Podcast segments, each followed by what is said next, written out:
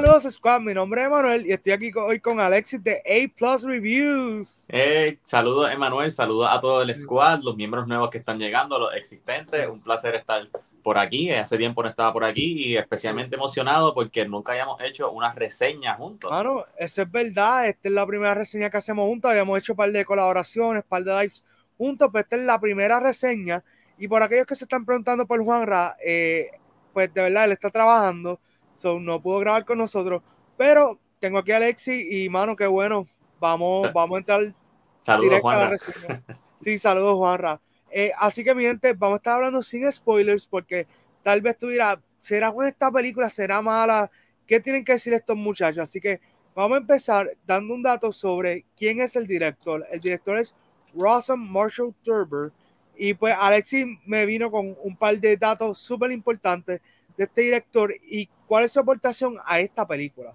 Sí, pues como bien mencionó Manuel, el director de esta película es Ross Marshall Turber. Y es interesante porque esta es su tercera colaboración con Dwayne The Rock Johnson. Anteriormente habían trabajado en la comedia de acción Central Intelligence en el 2016 y más recientemente Skyscraper en el 2018. Esta es una película de acción básicamente completa, dejó el elemento de comedia y ahora con Red Notice que vuelven nuevamente a trabajar comedia y acción. Sí, no, y también cabe destacar que fue algo que tú me diste backstage, que esta es la primera película que como tal es 100% para streaming eh, de The Rock, porque pues puedes contar tal vez Jungle Cruise, pero Jungle Cruise pues no fue 100% para streaming, sino fue un 50. Así que, Exacto, y también tiene la serie de Young Rock, pero esa, esa sale en NBC y después sale en Hulu. O sea que como tal, él dice que era un proyecto bien importante para Seven Bucks Productions, su compañía porque es como que el primer proyecto full con Netflix, de posiblemente muchos que van por ahí. Sí, sí, a mí no me extrañaría que después anuncien eh, más películas o series, así que este es el principio de, de muchos eh, finales felices para Netflix y The Rock juntos. Pero nada, volviendo a como tal lo que viene siendo Red Notice, mano, esta película tiene un elenco top, top. Hmm.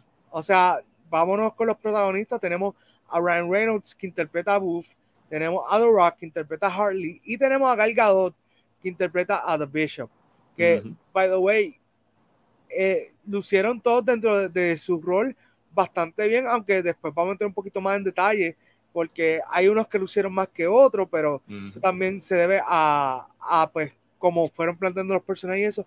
Pero te pregunto, Alexi, tú que la viste en cine, ¿cómo eso se siente de diferente a si lo hubieses visto en tu casa, en Netflix? Con el posconcito, tú sabes, las luces así, todo seteado. Sí. Mano, eh, honestamente fue una experiencia rara. Yo fui a verla con mi primo, con mi mamá. Entonces, cuando fuimos, yo dije como que, ea, este momento yo tengo que grabarlo, de hecho lo grabé, porque el logo, el uno ver el logo de, o sea, el logo de Netflix en un cine, yo dije, esto es como si fuera un pecado, porque eh, yo pensé que yo iba a cortar esa parte y simplemente empezar la película y no, te enseñan todo el logo ese de Netflix ahora. Y está chévere la experiencia, definitivamente una película que yo la veo así.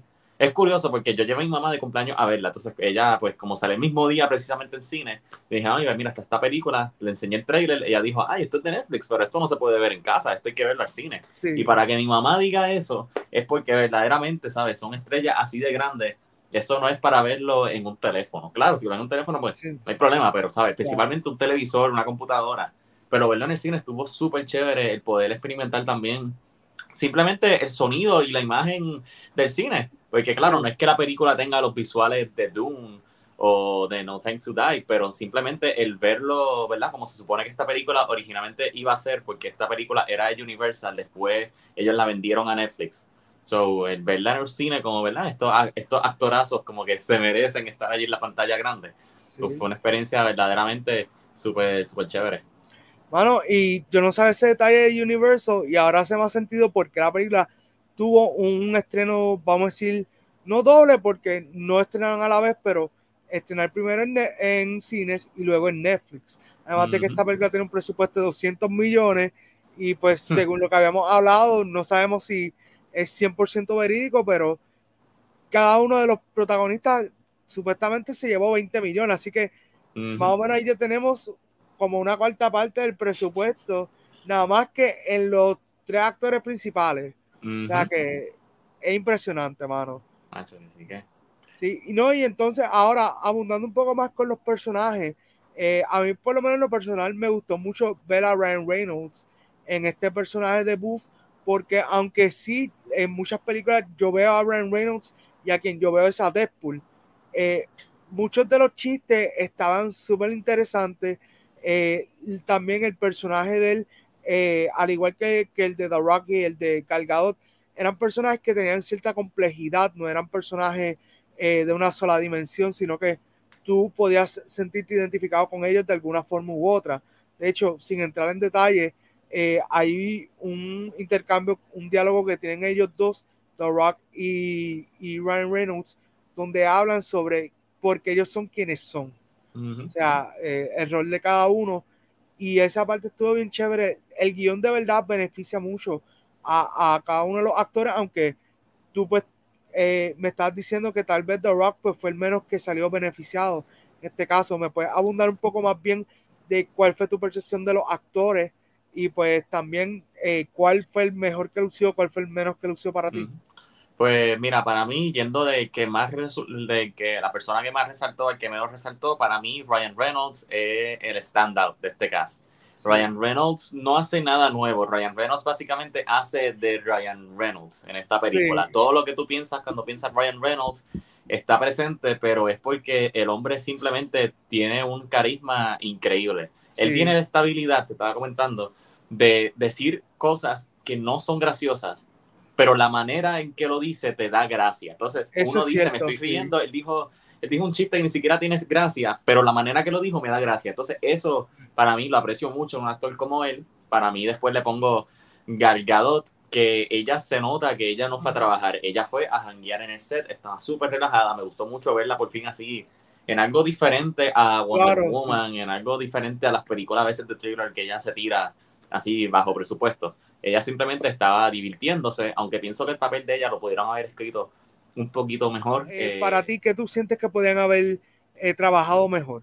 Con Gal Sí. Pues yo pienso que quizás hacerla un poquito más como una presencia villana, porque dentro, nuevamente, dentro nos presentan los trailers y todo, de Rock esta gente que lo inculpan por algo que no hizo, entonces tiene que juntarse con Ryan Reynolds, que es un ladrón, para detener a Gal que es esta otra ladrona. Entonces, para ella ser como tal, pues la villana de la película, pienso que le pudieron haber dado más cosas de villana que hacer, porque es un tipo de villano que es divertido verlo, pero a la misma vez tú dices, pero Dios, pero esta parece otra heroína, como que nunca hace algo verdaderamente Exacto, de villano. Sí, eh, yo creo que ellos trataron, eso también tiene que ver un poco con eh, la imagen que quieren proyectar de ella. O sea, hasta ahora sí nosotros vamos viendo la carrera de Galgado, ella no ha hecho completamente de villana. Ella lo que ha hecho son papeles como pues heroicos, personajes eh, mitológicos y cositas así. Y pues en esta película, realmente como tú dices, y es verdad, nunca hay ese momento o momentos donde tú puedes decir ella es una villana y, como que la odio. So, e, esa parte la, la puedo entender y, realmente gracias por traerlo a colación porque eso mismo yo sentí cuando vi la película. Yo decía como que, ok, esta muchacha es mala, pero como que nunca hace algo que, que me, que yo diga como que diantre, la odio o no quiero saber de ella. So, eh, eso es un buen punto a resaltar, sí. Y ahora hay que ver, ella va a ser de Snow White, fue que, no, la mala de Snow White, eh, que fue que la anunciaron. Eh, sí, ella va a ser de la, de la reina. Ah, pues hay que ver si ahora por fin le den ese papel de mala, se puede lucir y presentarnos otra faceta de ella. Sí, y algo que, un fun fact, la película menciona mucho a Cleopatra. Y cabe destacar que ella, hasta donde se tiene entendido, va a ser de Cleopatra en una película que va a dirigir eh, Patty Jenkins. Creo que era para Universal, ¿verdad? Eh, sí, si mal no recuerdo, sí, wow, hace tiempo no escucho, no se sabe nada de ese proyecto, pero Exacto, sí, este, con Patty Jenkins, que ese hasta ahora pues ha sido el junte, ¿sabes? Está chévere que ella hicieron la película que llevó su carrera a otro nivel y sigan trabajando juntas. Es verdaderamente impresionante. Sí, de verdad que sí. Así que volviendo a, a lo que es Red Notice, Norris tiene mucha acción. Eh, dentro de todo, pues la trama podría haber sido un poco mejor desarrollada, pero considero que nos dieron una película que, como bien dice Alexis, amerita verse tanto en el cine como en el streaming. y, para mí, de verdad, está súper chévere que hayan juntado estos tres actores. Creo que ya no hacía falta ver algo de esta, de esta talla así. Así que no me extrañaría que sea el primer junte de ellos y que más adelante los sigamos viendo en otras películas, no necesariamente los mismos tres actores, pero sí una fórmula similar.